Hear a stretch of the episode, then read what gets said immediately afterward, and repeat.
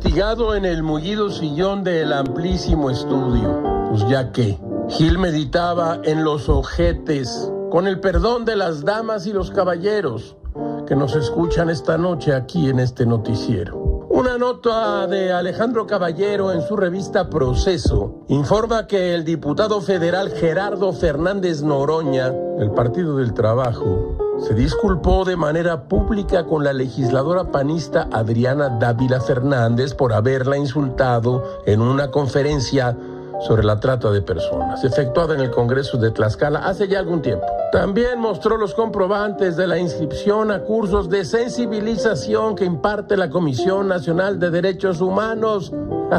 Díganos, niño diputado Noroña, ¿se debe respetar o no a las mujeres? No sé, maestra, me caen mal las viejas. Gerardo, ¿tú de plano no tienes arreglo?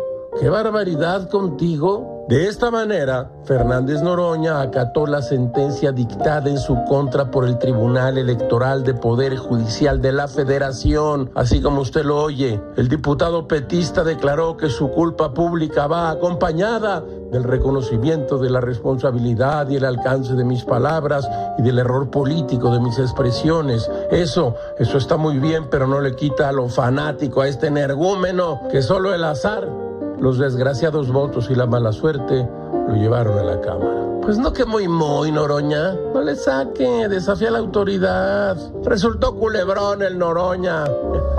en fin, todo es muy raro, caracho. Como diría Montesquieu, para que no se pueda abusar del poder, es preciso que el poder detenga al poder.